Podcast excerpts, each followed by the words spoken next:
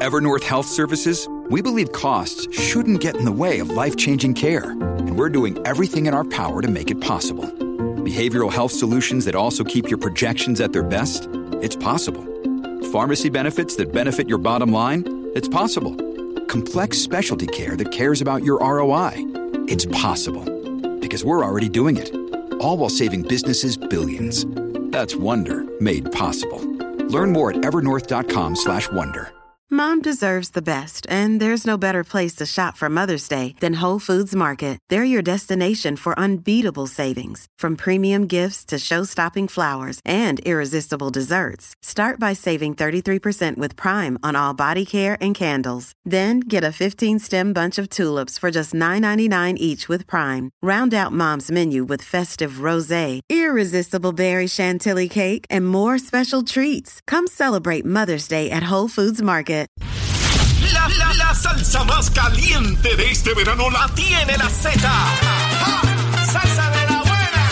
¿Entendiste? Y que suene pesado. WZMTFM 93.7 San Juan. WZMTFM 93.3 Ponce. Y WIOBFM 97.5 Mayagüez. Saca tu sunblock porque te vas a quemar con esta salsa. La emisora de la salsa número Puerto Rico. Tu, tu emisora nacional de la salsa. Y escúchanos en nuestra aplicación La Música. Para rumbear este verano, la Z. Este verano, pegado con la Z. Me voy de hanging con la Z. No, no hay, no hay verano sin la salsa de Z93.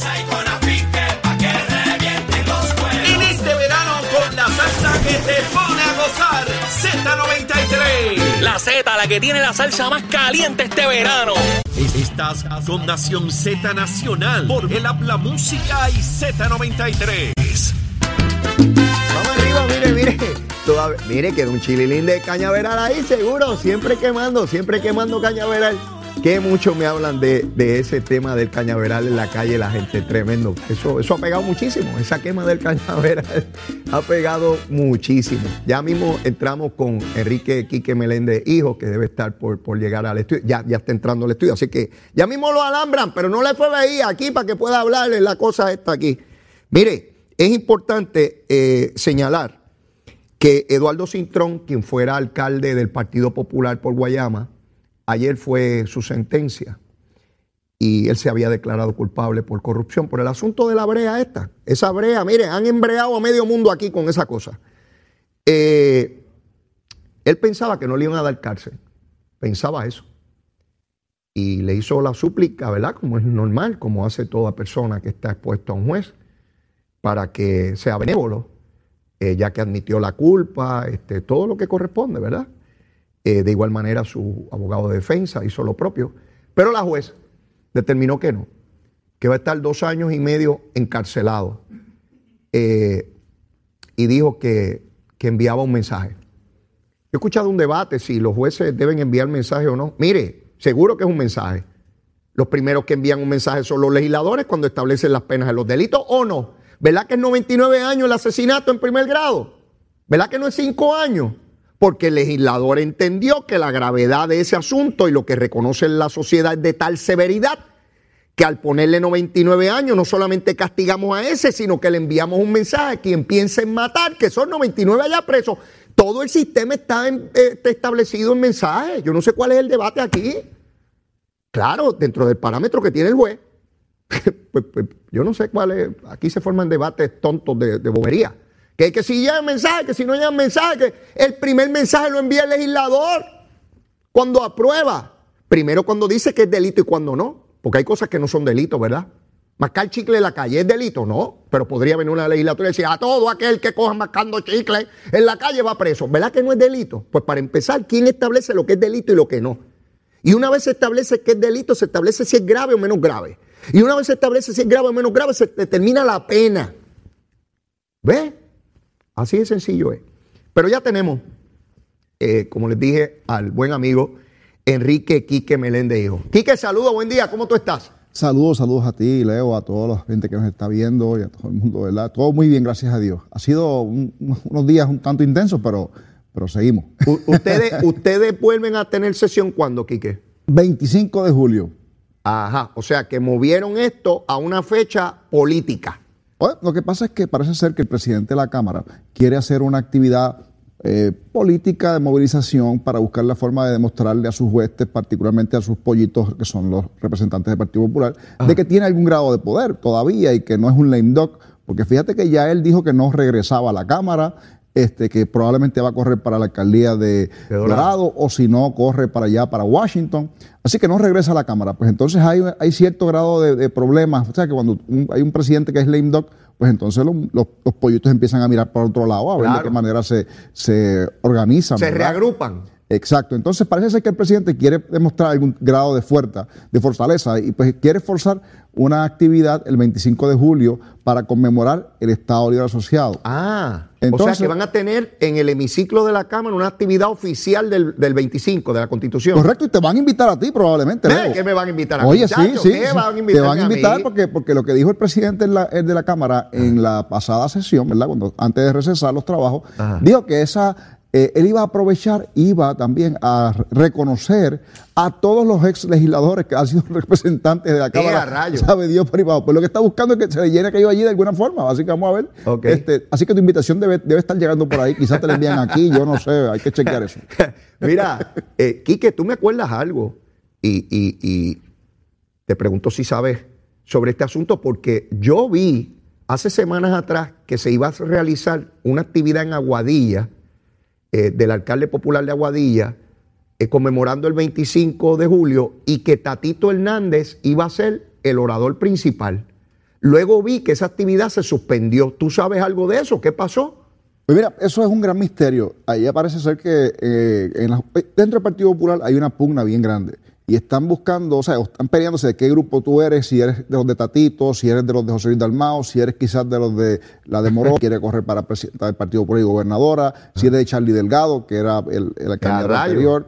Y entonces sigues por ahí para abajo buscando a Jesús Manuel Ortiz. Eso está dividido como en etnias. Exactamente. Entonces, si uno trata de hacer una actividad, pues entonces y lleva a una, ¿sabes? Coge a uno de estos personajes, ¿verdad? Como, como su orador principal, pues entonces los demás van a caer encima. Ah, entonces, ya. pues, probablemente tú, has visto esto en el pasado. Y el alcalde de Aguadilla dice, yo necesito votos de todo el mundo porque yo gané aquí de chiripa, gané por nada, si me pongo a- con uno con el otro, pierdo votos. Así que le trae, después que lo invitó, lo dejó arrollado. Aparentemente. ¿Qué a rayo? Lo dejó vestido alborotado y dijo, pues yo tengo que montar la mía allá en la cámara. Y montó, un- montó una, una actividad en el Capitolio, allá en la Cámara de Representantes, y entonces va a buscar la forma de, de hacer una conmemoración, ¿verdad?, del Estado Libre Asociado, o de lo que sea que significa eso, porque ellos mismos no saben qué significa El de eso. Aguadilla, Quiquito, vio lo que le pasó a Nalmito en el mangle y dijo, espérate, que aquel fue y apoyó a Nalmito y Nalmito cogió una pela, porque no es que perdió, es que cogió una pela al interior de su partido. Dijo, yo no voy a traer este para acá porque este lo que hace es que le quita apoyo a uno. Está, está la cosa mala para ese es el Tatito. problema, de verdad que sí, porque es que eh, a ti todo, lo que, y yo aquí estoy repitiendo, ¿verdad? Porque yo no, yo no comparezco ese tipo de actividad popular, pero lo que escucho de los compañeros es que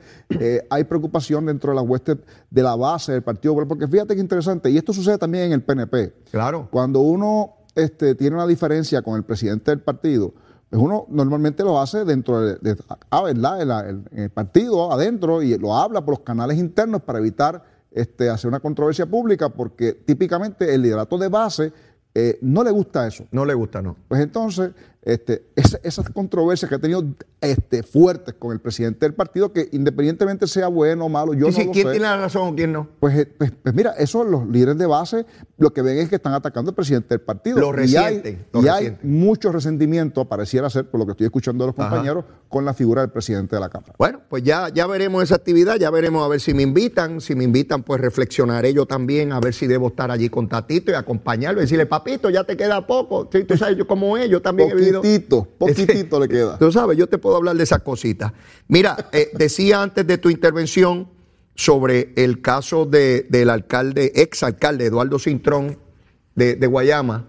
La juez le impone una eh, sentencia en cárcel de, de dos años y medio. Aparentemente, por las expresiones que hace el ex alcalde, él entendía que no debía cumplir cárcel, ¿verdad? Porque se, se declaró culpable y cooperó y toda la cosa. evidentemente, con gran probabilidad, la mayor parte de los casos, si no todos, que se han declarado culpables, también tendrán que cumplir algún tiempo de cárcel. ¿Qué te parece a ti esto? Mira, Este, yo, yo creo que hay que mirar esto en, este, en contexto, porque normalmente cuando un acusado, ¿verdad? ya sea en la esfera estatal o la federal, Ajá. hace un acuerdo de coopera- hace un acuerdo de cooperación, ¿verdad? Para declararse culpable, porque típicamente lo que sucedió aquí en este caso es que el alcalde eh, pues, renuncia porque está este, y se declara culpable porque está cooperando, tiene un acuerdo con la fiscalía, pero se le dice, y es importante que esos tipos de acuerdos siempre se hace la, la- la salvedad Ajá. de que lo que la fiscalía va a hacer es una recomendación a la corte de cuál debe ser la sentencia. La corte no está obligada a hacer y aceptar la recomendación que hace la fiscalía. Por lo tanto, un la corte, un juez, en este caso, Ajá. podría escoger y imponer alguna sentencia distinta, ya sea más grande, más pequeña, dependiendo de lo, de lo que se le presente a ese, a ese juzgador para que pueda entonces hacer este o impartir esa sentencia. Así que yo creo que yo no sé, ¿verdad?, este, cuál fue el acuerdo en este caso. Quizás le dieron la expectativa de que sea eh, que iba a cumplir cero. Que de hecho creo que hay un, hay un, eso estoy escuchando mucho porque con los casos de corrupción de los alcaldes, eh, la Fiscalía Federal está siendo bien agresiva en los acuerdos de cooperación, que me parece que, oye, eso es parte de la dinámica, hay que, hay que buscar la forma de atacar este, este, este problema de corrupción. Seguro. Pero eh, alegadamente, y digo alegadamente porque no me consta, Ajá. porque uno escucha de compañeros abogados de que se están haciendo of- este, ofrecimientos de, de sentencias lenientes a est- estas personas que hayan cooperado. Eh, claro, eso depende de finalmente lo que el tribunal autorice, y en este caso, 30 meses fue lo que le dieron al alcalde de... Eh, de- eh, es importante también señalar para los amigos televidentes y radioescuchas que lo que decide un juez en un caso tampoco vincula a otro juez sobre caso similar. Así es. O sea, podría venir eh, otro juez juzgando a otro alcalde con condiciones no idénticas, porque ninguno es idéntico a otro, pero muy similares, y determinar que va a tener o mucho menos cárcel o más cárcel. Eh, y, y- destaco esto porque a veces los ciudadanos eh, dicen, pero ¿por qué a fulano en tal caso le dieron estos años y a esto le dieron tanto? O la fianza de este es este y al del otro otro. Porque cada juez tiene entera discreción y libertad judicial de a la luz de los hechos y el derecho que le asiste, determinar, es su juicio. Por lo tanto, usted le puede preguntar a 100 jueces y 100 jueces tener sentencias distintas dentro de lo que establece la ley, por supuesto, para un mismo caso. Eh, sería así, ¿verdad, eh, Claro, licenciado? claro. Y, y por, por ahí es que va la línea. De hecho, en el caso de la fianza, particularmente en Puerto Rico, es distinto, ¿verdad? Porque en la- allá en la, en la Corte Federal no, No hay hay, derecho. derecho. a fianza, a fianza, debo decir. Ajá. Eh, Así que en la estatal, yo presenté legislación y la he presentado varias veces desde Ajá. que llegué a la Cámara para buscar la forma de establecer unas guías, particularmente para, para que los jueces se dejen llevar. Eh, No, no quiere decir que va a hacer lo que yo diga, sino que de una cantidad a otra, eh, en delitos que son muy particulares, por ejemplo, en delitos de asesinato, pues a veces te escucha que un juez en Mayagüez le puso dos millones de pesos, pero por el mismo delito, probablemente en, en algún tribunal en Humacao, le pusieron 100 mil pesos. Eso, Entonces, eso con pues, toda pues, probabilidad, Quique, tiene que ver porque como la fianza es para la comparecencia, Claro. puede ser que ese que le echaron menos porque no hay un riesgo de, de que vada la jurisdicción y en el, y en el otro eh, sí la hay. Te, te estoy dando, ¿verdad? Razones sí, que no, yo y puedo entender. Por, por ahí va, por, por ahí va, esa, esa es la, la- el razonamiento, ¿verdad? Que, que uno tiene que mirar, porque no todos los casos representan un riesgo. la fianza es una garantía de que la persona va a estar compareciendo a su proceso.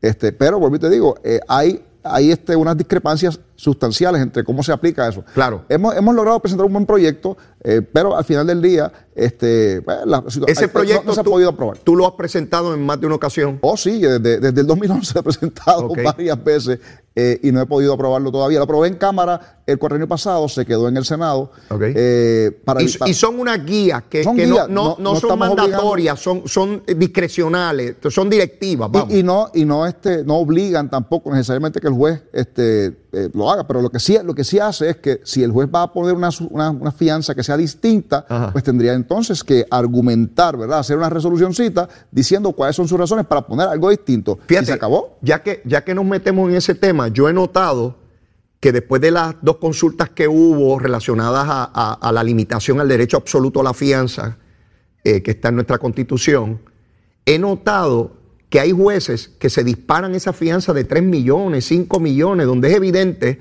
que, que- que nadie puede pagar cosas como esa, ¿verdad? Este, y están enviando lo que hay algunos que cuestionan los, los famosos mensajes. Este, porque como no hay una limitación, pues entonces le pongo una, una fianza bien grande para dejarlo preso, porque yo creo que este pájaro no debe estar en la calle. Sí, pero, pero eso, eso y tú y tú y yo sabemos, ¿verdad? Que lo hemos visto en el pasado, es que esas- esos alegados mensajes, ¿verdad? En términos de fianzas que los jueces hacen aquí, que no le meten dos, tres millones de pesos.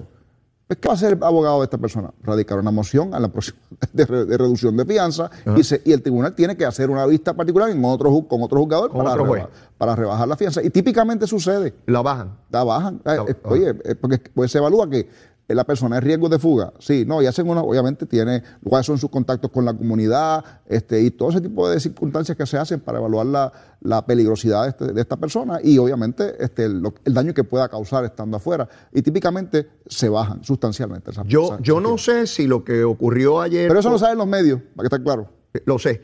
Eh, yo no sé, eh, eh, Quique, si con esta sentencia de Eduardo Cintrón, no lo sé, meramente quiero evaluarlo contigo.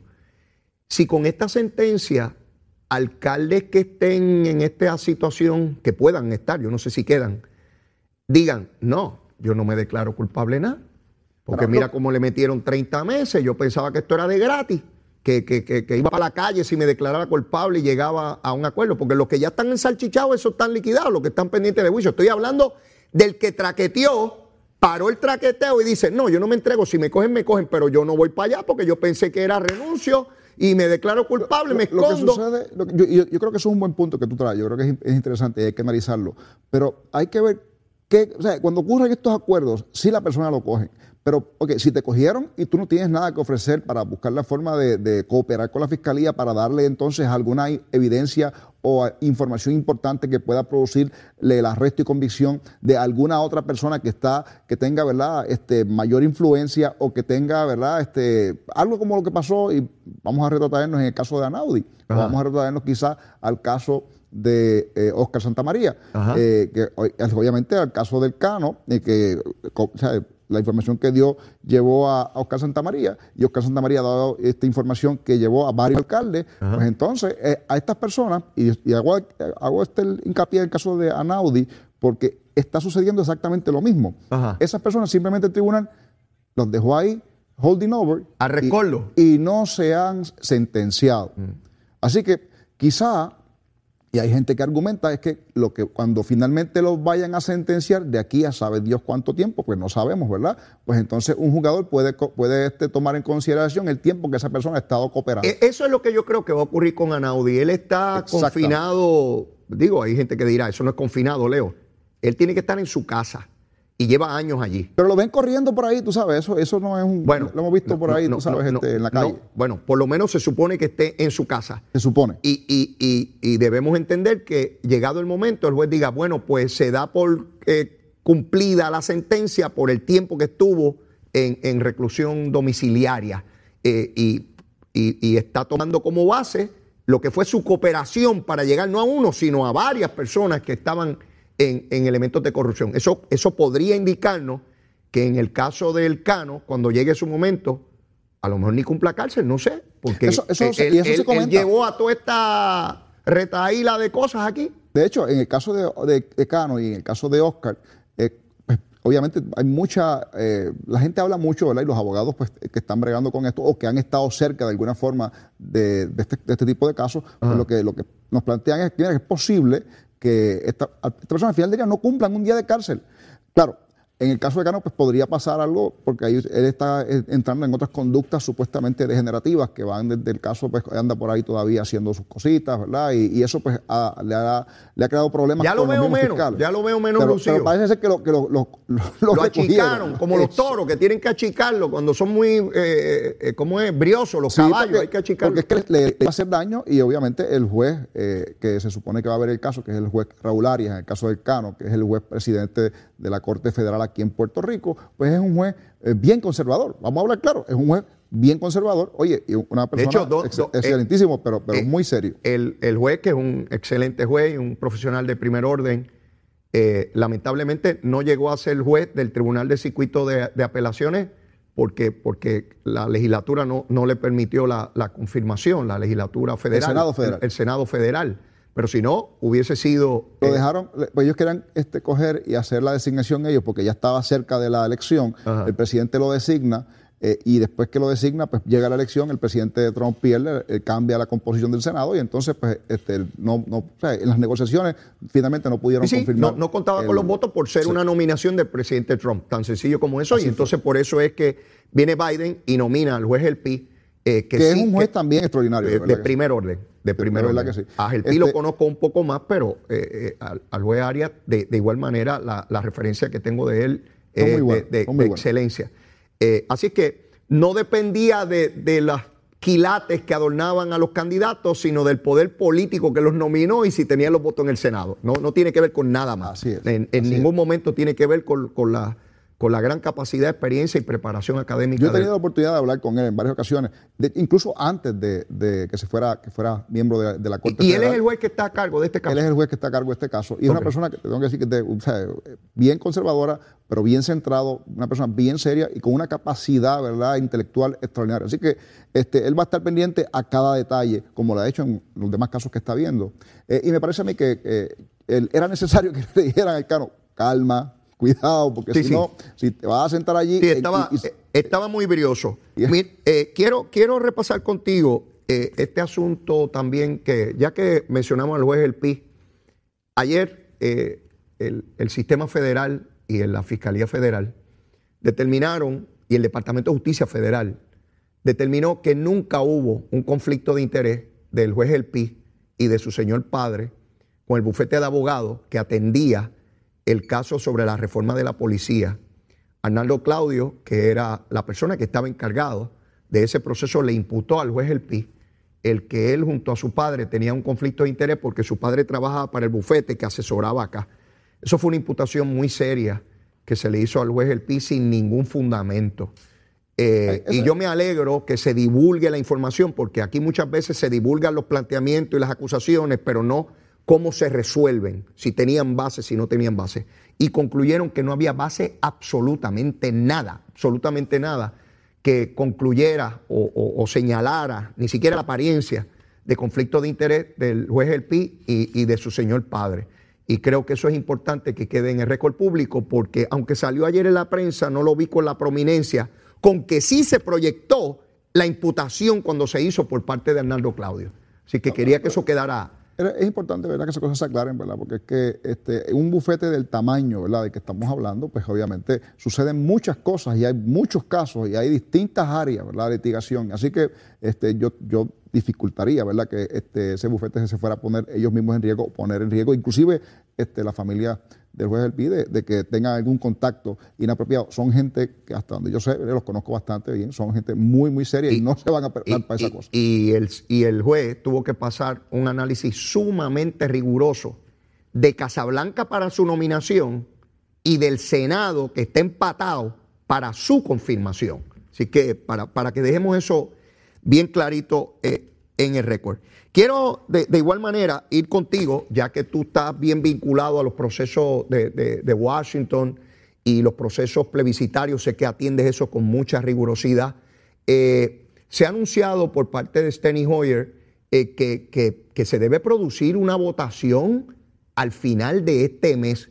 ¿Qué, qué información tú tienes? ¿Por dónde vamos? Pues mira, eso, ese, ese es el- el- la expectativa, ¿verdad? De que, eh, de que tiene el propio liderato demócrata en, en la Cámara. Steny Hoyer es la persona que ha estado empujando esto y yo creo que es, o sea, es un gran amigo de Puerto Rico, no solamente en asuntos de estatus, sino en todos los asuntos. La cantidad de cosas que este señor ha sacado, ¿verdad? Para nosotros, los puertorriqueños, es sustancial. Así que, este, mira, hay resistencia en Washington de unos grupos y hay que reconocerlo. Están usando desde el, español lo que llaman el famoso Spanish only o el English only. Eh, unos dicen que eh, con la estadidad tiene que haber una enmienda, ¿verdad?, para incluir este, que se eh, permita que la estadidad solamente eh, en Puerto Rico sea con español solamente y hay otros grupos que están, de hecho, ellos eh, provocados por la misma gente. Vamos a hablar claro, esto es Charlie Black pagado por Tatito Hernández en la Cámara de Representantes. Vamos a hablar claro. Y entonces están buscando que estos grupos este, lleven el mensaje de que tiene que ver eh, Spanish only o English only. Entonces tú te preguntas, pero ven acá, ¿qué pasó aquí? A ningún estado, y esta parte es importante, porque eso ellos lo saben en el Congreso todo el mundo, a ningún Estado se le, pua- se, ha, puedo- se ha podido poner una eh, condición para acceder a la estadidad. ¿Por qué? Porque la estadidad precisamente es eso, igualdad, y tú tienes que entrar en, la- en las mismas condiciones que tuvieron los- las 34 jurisdicciones que entraron antes que tú. Eh, pues yo creo que es importante que, se atienda esto adecuadamente. Y yo creo que eh, ese es parte del tranque, porque están metiendo píldoras venenosas. Por, ejemplo, eh, hay gente que argumenta que bajo la libre asociación, o sea, el invento este que se están buscando como república asociada, pues entonces se le garantice la ciudadanía americana a los puertorriqueños de manera indefinida. Otro grupo habla de que sea eh, solamente durante el primer tratado este, de asociación, ¿verdad? Y después se, se- ¿qué, qué es lo que está pasando? Es la, la teoría predominante en Washington, de que se, eh, sí se garantice la ciudadanía de los Estados Unidos a los puertorriqueños y a los hijos de puertorriqueños, que eh, obviamente durante el primer tratado, que típicamente esos tratados duran 25 años. Así que después, pues tendría que el Congreso que esté en su día, allá hay el Departamento de Estado Federal, con el presidente de la República de Puerto Rico y el Departamento de Estado o, de mi- o el ministro de Relaciones Exteriores que quieran poner, pues pueda negociar con este, los Estados Unidos las cláusulas para una nueva relación, y, y- ¿verdad? y a eso hay que añadirle, Quique, que en ese mismo tratado se dispone por legislación federal que cualquiera de las partes puede dar por terminado el tratado en cualquier momento. Eso, eso es importantísimo. Quiere decir que aun cuando el tratado diga, y esto es por 25 años, hay otra disposición que dice, pero se puede delimitar en cualquier momento. Y para mí el mejor ejemplo es el tratado nuclear que tenía Estados Unidos con Irán, que lo estableció Obama, y vino Donald Trump y lo dejó sin efecto. Así Con la de tranquilidad del sencillo. mundo.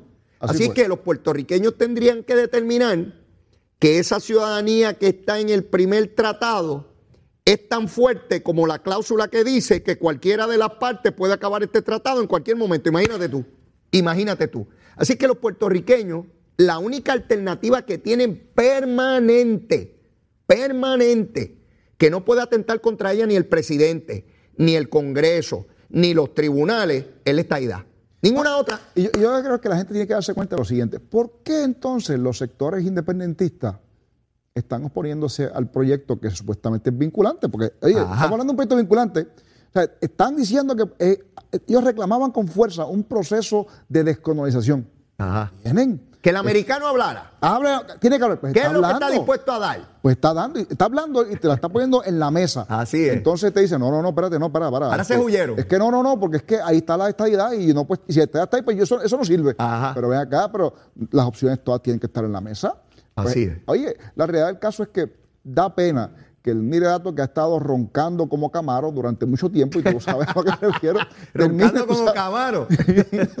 de momento terminen como una bicicletita, un triciclo esto. Sí. Este, por ahí la, la Eh, que- décadas, Quique, Quique, Sí. décadas. Que el americano hable, que diga que está dispuesto a dar, que nosotros estamos aquí, que no nos atienden. Pues el americano, dentro de los cuales hay un paquete de puertorros allí, están confeccionando legislación en la Cámara, que debe ser aprobada en Cámara, en Senado, consultar al pueblo. Entonces ahora se huyeron, Quique. ¿Cuál es el miedo entonces? Sí. Ah, no. Lo que pasa es que ellos saben, y oye, la gente que nos está escuchando es inteligente, que nos ve es inteligente, porque la gente sabe que una vez le hagan la opción y le presenten la papeleta a los puertorriqueños y diga, ok, usted tiene aquí opción de estadidad, con lo que eso conlleva, la, la independencia solita, ¿verdad? Con lo que eso conlleva, y el invento este de la asociación. Oye, la gente va a buscar dónde es que se garantiza, ¿verdad? La, la, la ciudadanía. Ah, aquí en estadidad. ¿Dónde solamente, yo estoy garantizado? Yo, yo. No el Toda la- político, no ¿dónde- el partido, yo, eh, yo. ¿Dónde yo. es que está el ciudadano? Porque fíjate que interesante, con cualquiera de las opciones de la independencia, que estamos hablando de independencia o la república asociada, Ajá. en ambos casos, las personas que ya tienen una pensión del gobierno federal o reciben seguro social, oye, a- ese dinero que hoy recibe usted directamente en su cuenta, lo va a recibir, no es que lo, no, no es usted, lo va a recibir en un paquete eh, eh, el Estado. Y el Estado es quien le va a pagar a usted, pero le hace las deducciones que ellos quieran. Así que eh, lo que usted recibe hoy podría estar en riesgo por las condiciones que el- un nuevo gobierno de la República de Puerto Rico pueda entonces. imponer. Aquí llega un gobierno y decide, yo no quiero tratado ninguno para afuera. Eso era antes que lo queríamos, ya yo no quiero nada. Exactamente. Tú sabes, así de sencillo. Pero Quique, tenemos que ir a una pausa y luego de la misma, ya tú sabes que tienes que tener listo tu recomendación de almuerzo. ¿Ok? Vamos a la pausa, llévatela, chero. Hablándole claro al pueblo. Nación Z Nacional, soy Leo Díaz. Buenos días a todos. Leo Díaz en Nación Z Nacional por la Z. Ahí está en sus pantallas, en televisión Mega TV. Mire, mire, lo que queda del cañaveral. Eh, mire, Quique Meléndez, hijo, está aquí quemando lo que resta junto a mí en este esfuerzo. Y Quique, son las nueve y media, es hora del almuerzo ya. De, mira, de ir, de ir calentando esas tripas, de irlas orientando y activándolas. ¿Qué Mira, hoy- sugiere el representante Enrique Quique Meléndez, hijo de almuerzo, hoy viernes? Hoy es viernes. Pues mira, hoy es viernes social, así es. Y voy a, Dale. voy a aceptar la recomendación del compañero Pelle Santiago. Pellé. Pelle está por ahí haciendo una recomendación y me parece a mí que, que ¿Qué de verdad que atina, atina. Yo creo que, que es bueno. Yo creo una ensalada de marisco Oh. con tostones de pana y ensa- ensalada. Oh. Yo creo que eso es fantástico. Sí, pero eso es para lebrestar a uno. yo, yo había, yo pensado en hacerlo con un, agua- un, un aguacate relleno, ¿verdad? Pero yo creo que la de Pelle está... Oye, eso es para lebrestar a uno un viernes, ensalada de marisco, tostones de pana, eh, tú sabes, eso, eso suena espectacular. Después con un refrigerio, tú sabes. Oh, después este, vienen los refrigerios y uno no sabe cuándo acaba el viernes. Quedan cenizas. Y- Cenizas quedan Sí, después. sí, un viernes de ceniza. Eh, sí, sí, porque uno se acaba hecho ceniza después que acaba la semana de. Oye. Pelle, estás hecho un desobediente civil, papá. Esas son las recomendaciones tuyas. Bueno, pero tremendo. Saludo a mi hermano eh, Pelle, extraordinario legislador, ser humano. Tremendo, tremendo. Este, yo creo que vuelve a la Cámara, ¿sabes? ¿Tú crees? Yo creo que vuelve. Yo creo que sí. Lo, lo que yo oigo por ahí Yo de creo que va por ahí. y del pueblo es que lo quieren allí. Yo creo que- yo creo que está por ahí haciendo Hay que velarlo, hay que velarlo, que parece que va para allá. Parece que va para allá. Mira, Quique, eh, me llamó la atención que el, el Parlamento Europeo aprobó como energía verde, energía renovable, el gas y la energía nuclear. Yo por poco me caigo cuando leí aquello, la energía nuclear. Para que tú veas que los paradigmas que se van discutiendo de qué es energía y cuál es buena y cuál es limpia y toda la cosa, pues los europeos que están todos arrimados unos encima de los otros allí, que no los separa el mal, están todos aplastados en el mismo continente, determinando que la energía nuclear es una alternativa. Obviamente eso no estoy diciendo que eso es para Puerto Rico. Lo que me llama la atención es que lo que yo jamás hubiese pensado que organizaciones de ese prestigio y de ese poder abrigaran la energía nuclear como parte de la energía verde, ¿verdad? De la energía limpia, de, de futuro. Pero, pero, pero está ahí. Mira. y eso me lleva a la discusión que estamos teniendo en Puerto Rico, precisamente por no adentrarnos en el camino de energías que no dependan de combustible fósil, a esta situación desesperante que vive el mundo entero, pendiente al petróleo, Puerto Rico no es la excepción, y al, y al proyecto que envía el gobernador a la legislatura, eh, transfiriendo unos dineros de- de- del Fondo del Seguro del Estado, más de 200 millones, Quique, para que la gente no tenga que pagar en los próximos tres meses el aumento que aprobó la Comisión de Energía. Mira, yo creo que esto es un asunto que tenemos que mirar de una perspectiva bien amplia. Amplia. ¿Por qué? Porque eso que tú acabas de decir cuando comenzaste eh, tu alocución, yo creo que es importante. Europa está obviamente moviéndose porque hay guerra en Ucrania, entre Rusia y Ucrania, por las razones que sean, hay una guerra allí. Y eso ha trastocado todo, ¿verdad? Particularmente el- el- no solamente el abasto de, de los combustibles, sino también de la comida, porque Ucrania es uno de los productores más grandes, de, obviamente, de, de comida, ¿verdad? Para, para todos los demás países. Así que yo creo que es importante que miremos esto. ¿Por qué? Porque la gente asocia, y aquí hacer este, bueno, estar claro, ¿verdad? Yo no estoy abogando por ningún tipo de, de, eh, sistema de energía, si es nuclear, si no. Uno tiene que hablar de las alternativas, va a estar claro. Porque es que aquí rápido acusan a uno de que uno está De, de empujando. cualquier cosa. eh, pues, claro. No puedes hablar porque ya estás Porque ya estás, ya estás entonces este, buscando apoyar, tiene algún dedo majado ahí. No, no tengo ningún dedo majado con ninguno y eso a mí está de nomita. Pero es importante que entendamos el contexto. ¿Por qué? Porque la, la gente asocia energía nuclear con las bombas nucleares. Ajá. Sí es importante que la gente entienda de que se pueden desarrollar armas nucleares y hay desarrolladas a través del planeta en muchos países ese tipo de armamento que es de destrucción masiva. Pero una planta nuclear con la tecnología que hay hoy, eh, que está disponible para el uso humano de todos los, obviamente los que vivimos en, este planeta, pues mira, se, se ha creado las, oye, se ha creado esa tecnología suficientemente adelantada para reducir cualquier ¿verdad? Este impacto ecológico al mínimo. Si se creen que esto es Chernobyl, cuando Exactamente. explotó aquella cosa precisamente Entonces, en fíjate, fíjate que y Alemania, que era un país que, de hecho, el, el Merkel, que es la que era este, Primer la- ministro la- alemán. La, primer ministro alemán, que después sale y ahora está el Olaf. Pues entonces, este señor, ellos tenían como política pública este año cerrar definitivamente todas las plantas nucleares y dejarlas de usar porque ellos tenían unos acuerdos con el gobierno ruso para traer el famoso gas natural. ¿Qué sucede? Estalla la guerra y al final del día, pues te diste cuenta que ellos dependían demasiado De los rusos. de los rusos. Entonces hay un asunto de seguridad nacional y además, para, para, para, para, para, ¿qué pasa? aquí? O sea, yo, no puedo, yo no puedo depender porque esto me controlen, porque no me, si yo hago algo entonces que no le gusta, pues me cierra la pluma y se me acabó el gas. Eres esclavo de los rusos. Exacto. Y eso pues este, es- ha sido, ¿verdad? Este, bien criticado en, allá en Alemania. Es igual que, que nosotros somos esclavos de los árabes y de todos los países que producen petróleo. Exacto. ¿Y por qué es importante eso? Bueno, es importante eso para nosotros. ¿Por qué? Porque en Puerto Rico, fíjate que interesante, Ale- Alemania es esclava del gas natural de Rusia, pero entonces aquí en Puerto Rico nosotros somos esclavos del, del petróleo. ¿Por qué? Porque cuando yo recuerdo los tiempos de Aníbal Acevedo Vilá, y aquí hay que, oye, uno, este, ah, que si Aníbal hizo esto, mira, él, pro- él propuso mover, este, o comenzar la transición con el famoso gasoducto del sur. Y eso fue sabio. Y eso fue Esa una- iniciativa oye, uno era tiene- en la dirección uno correcta. Tiene que corre- uno tiene que reconocer lo, lo Claro, positivo también. claro. Oye, que tiene un montón de problemas, Aníbal. Podemos aquí estar hablando 10 programas de eso. yo, yo no conozco políticos perfectos. pues, no los claro. conozco. Pero eso era una buena iniciativa. Mm. Pues vino un grupo aquí y ¿qué dijo? No, no puede ser. No. No. Viene Luis Fortuño a la gobernación, entonces el, el gasoducto se convierte en la vía verde, que era a buscar la forma de pasar de norte. También en la norte. dirección correcta. Eh, un proyecto fantástico. Dijeron, que no. Después de eso buscaron Waste to Energy. ¿Te acuerdas? El famoso Sí. eh, buscar este, la basura, convertir en energía en una planta en Arecibo. Tampoco. Pues tampoco.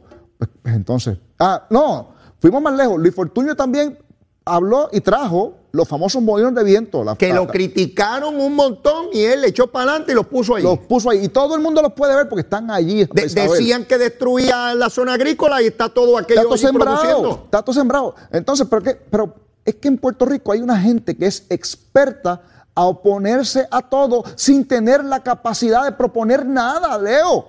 Lo O sea, sé. ¿Qué proponen estas personas? Lo sé. Ah, no, más petróleo. Pero ven acá, es que hay- ¿cuántos pozos petroleros hay en Puerto Rico? Sí, sí. Ninguno. ¿De dónde? El petróleo, ahora que tenemos que bajar el, el precio. Ok, pues vamos a bajar el precio del petróleo. ¿Cómo lo vamos a bajar? Si no lo hacemos nosotros. ¿Sabes? Eso no es aquí. Eso se hace o en Texas por allá o allá en los, en los países ára- árabes por allá abajo. Entonces, quien tiene control sobre eso es el gobierno federal porque es quien hace las negociaciones. Puerto Rico no tiene participación en eso. Pero entonces nos quejamos de que el gobierno, ah, no han hecho nada para bajar este, la, la luz. Pero ¿cómo que no hemos hecho nada? Quique, yo llevo escuchando, como has escuchado tú, casi dos meses en los medios de comunicación, sectores de opinión pública a todo nivel, desde los que son analistas o periodistas, que son, el gobierno tiene que hacer algo, no podemos vivir, la inflación, no se puede comprar nada en los supermercados, el costo de vida, los comercios, el- la bomba de la gasolina, ¿dónde está el gobernador? ¿Dónde está el gobernador? ¿Dónde está? Y cuando el gobernador manda un proyecto para que por los próximos tres meses no tenga que pagar el aumento, que eso tampoco. ¿Y qué eh, rayos hacemos? pero- ¿Nos tiramos al mar mira, y que nos mira- coman los qué tiburones? importante. El gobernador envió el proyecto, va a estar en récord, lo envió en la sesión pasada. Así es. Los populares lo bajaron y lo derrotaron. Sí, sí. Digo, ¿y cómo es? Fíjate que en la extraordinaria el gobernador tuvo que enviar el proyecto, que era un proyecto como un proyecto de administración, envió el proyecto del Senado porque el proyecto de la Cámara se murió. O sea, ese, ese, es, ese es el récord. Entonces te pregunta, ok, ¿cuál es la alternativa? No, no, es que eh, eh, vamos a ver, vamos a investigar, pero, pero ¿cuánto tiempo falta para Sí, investigar? Ve, ve acá, que tú no llevas investigando desde que entraste, Pe- pero investiga entonces eso. Quique, No. ese liderato del Partido Popular de Cámara y Senado fueron los mismos que bajo el gobierno de Aníbal Acevedo Vila movieron a sus alcaldes y funcionarios electos frente al Capitolio con equipos de sonido y guaguas por semanas exigiendo que se estableciera el IBU más alto posible. ¿Recuerda la famosa marcha aquella? ¿verdad que Sí, Pues, y yo no recuerdo ninguno de esos sectores de opinión pública diciendo que eso eran unos locos, que cómo estaban pidiendo impuestos para el pueblo de Puerto Rico y su bolsillo. Y ahora que es a la inversa, que es para aliviarle ese costo, que eso tampoco se puede hacer. Nos tiramos al mar y que nos coman los tiburones porque nosotros mismos imponemos los problemas, queremos Entonces- soluciones y cuando las tenemos las negamos. Mira, típicamente, ¿verdad? Y esto hay un dicho, ¿verdad? Por ahí que he estado viendo en estos días. Dice que a un problema complejo siempre viene alguien con una solución sencilla, clara, pero siempre equivocada. Porque lo, son problemas complejos. Requieren a veces, mira, soluciones que no, son inmediatas, que uno tiene que ir trabajándolas poco a poco para poder resolver esto en un periodo de tiempo razonable. Empezamos a tiempo. En los años de Aníbal hay que reconocerle eso. Sí, Con el yo lo he reconocido aquí. Pero no pasó nada, porque aquí hay gente que simplemente no quieren que se haga nada, pero quieren que le llegue la luz lo más bajita posible. Y, bendito sea Dios. El gobernador acá me envi- envió otra vez el proyecto este del fondo. Importante, ¿el fondo qué es? El fondo es una corporación pública. ¿Qué significa eso? Cuando dice pública, que le pertenece al pueblo de Puerto Rico, que es dinero de usted, mío y de todos los que nos están viendo los que vivimos en esta bendita isla. ¿Por qué? Porque hay gente que dice, no, no, no, no, no, no, no, que eso es dinero del fondo. Es que el dinero del fondo es dinero del pueblo de Puerto Rico. Sí. Y, lleva, y el fondo tiene gracias a la buena administración de su administrador, ¿verdad? De Jesús Rodríguez. Rodríguez. Excelente. Oye, enderezó el fondo y lo puso a producir chavo. Así y es. tiene en sus cuentas unas reservas sustanciales, grandes. Oye, y ese dinero que en un momento de crisis, oye, en un momento de situaciones normales, yo no favorecería, y lo he dicho en otros momentos, ¿verdad? En situaciones normales, no hay razón para meterse en los chavos del fondo allí, sino que los manejen ellos allá. Pero estamos hablando de una situación de emergencia, donde los costos energéticos se han disparado por circunstancias que no controlamos nosotros. Pues, ¿qué po- qué te- pues tenemos que hacer algo. Tenemos un pote ahí con unos chavitos que no es quizás, no- oye, vamos a argumentar, para efecto, vamos a establecer para efecto este argumento que esa no es la, la situación- la- la solución perfecta. Ok, ¿cuál es la propuesta de los populares? ¿Cuál es la alternativa? Lo que estamos buscando es que el aumento que ya au- autorizó el negociado de energía no le llegue al bolsillo a la persona que nos están escuchando Sí. aquí en este programa. Sí. Pues, Es el gobernador entonces, oye, eh, lo- lo- cuando mandó el, el proyecto inicialmente, reducía de, de, creo que era 14 centavos a, uno, a un centavo y pico, nosotros le dijimos, no, no, no, gobernador, no, gobernador, vamos a eliminarlo completo, porque es que cero aumento es cero aumento. Así vamos es. a pagarlo por tres meses. Entonces se sacamos esos chavitos del fondo y se propone, ¿verdad? Este, pasárselo una cantidad de energía eléctrica, la otra cantidad Acueducto. a acueducto, para que el, el golpe no sea tan En las dos facturas la gente no recibe el aumento. pero los populares, oye, y esto es importante, Leo, porque la gente no entiende. La gente dice, no, es que, es que la verdad es que eso del fondo está medio. Oye, es que lo van a privatizar. Con mi voto nadie cuenta para privatizar el fondo. Y nadie eso está planteando privatizaciones. Eso no, se está, eso no está planteado, no se ha discutido, pero claro, tienen que buscar la forma para oponerse. Y entonces le empiezan a meter miedo a los empleados, que es el dinero Exacto. de los aumentos de ustedes, que si son las Exacto. pensiones de los empleados, cierto. toda esa cosa. Porque Ese no es dinero cierto. está garantizado. Porque ese dinero está aparte. O sea, estamos hablando de, oye, ahí hay chavitos, gracias a Dios que la buena administración de Jesús Rodríguez lo, lo- lo logró conseguir.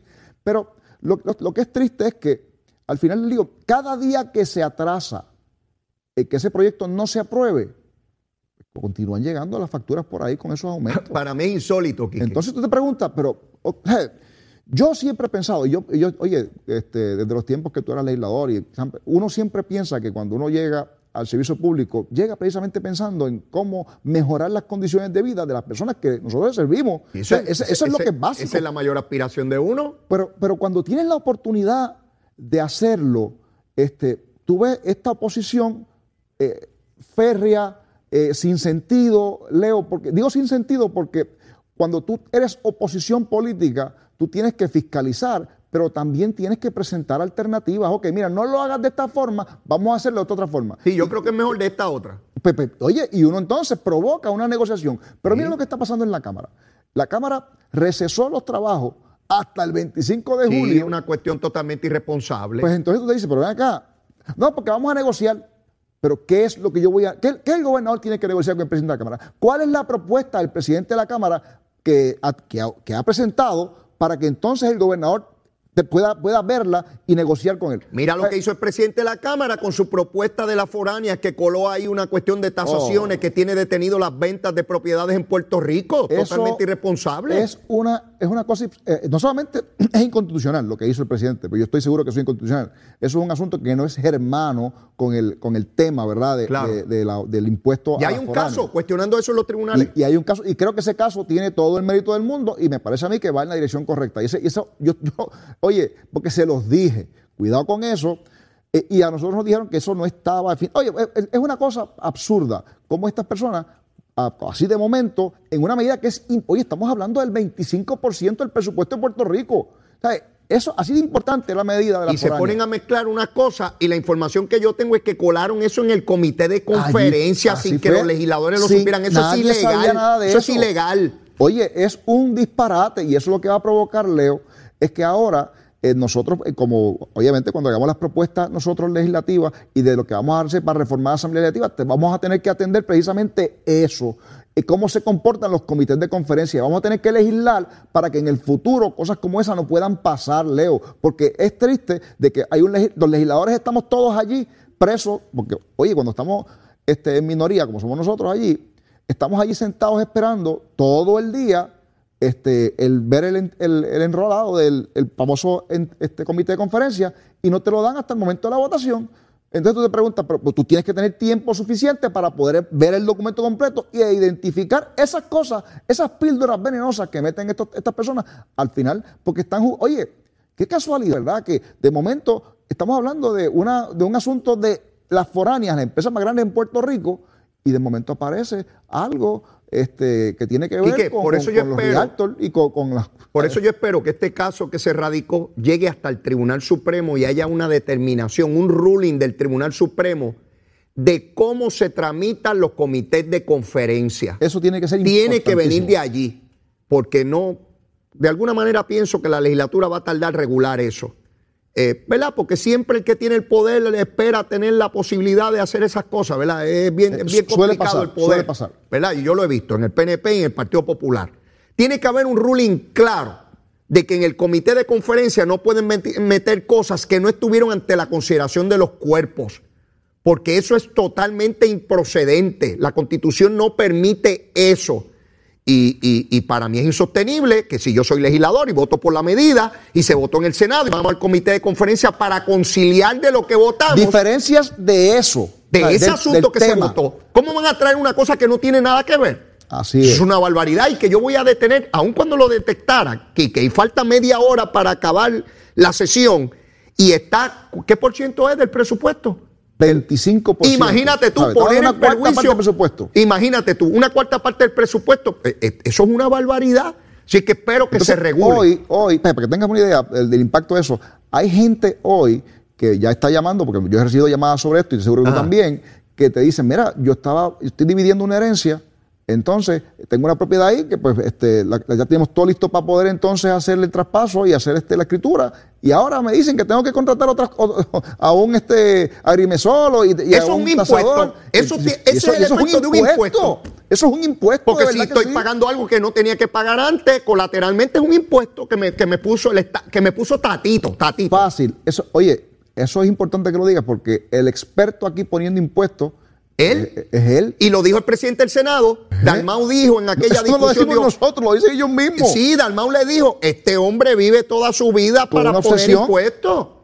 Entonces tú te preguntas, ¿pero por qué? ¿Qué es lo que hay detrás? Yo no sé, de verdad, porque nadie, nadie entiende. Bueno, él se dedicaba a eso, está preparando, por si acaso Carlitos López le da una pela en dorado, pues ir allá a hacer tasaciones y a ganarse un chavito con eso. Pienso yo. Eso- Quique, se nos terminó el tiempo.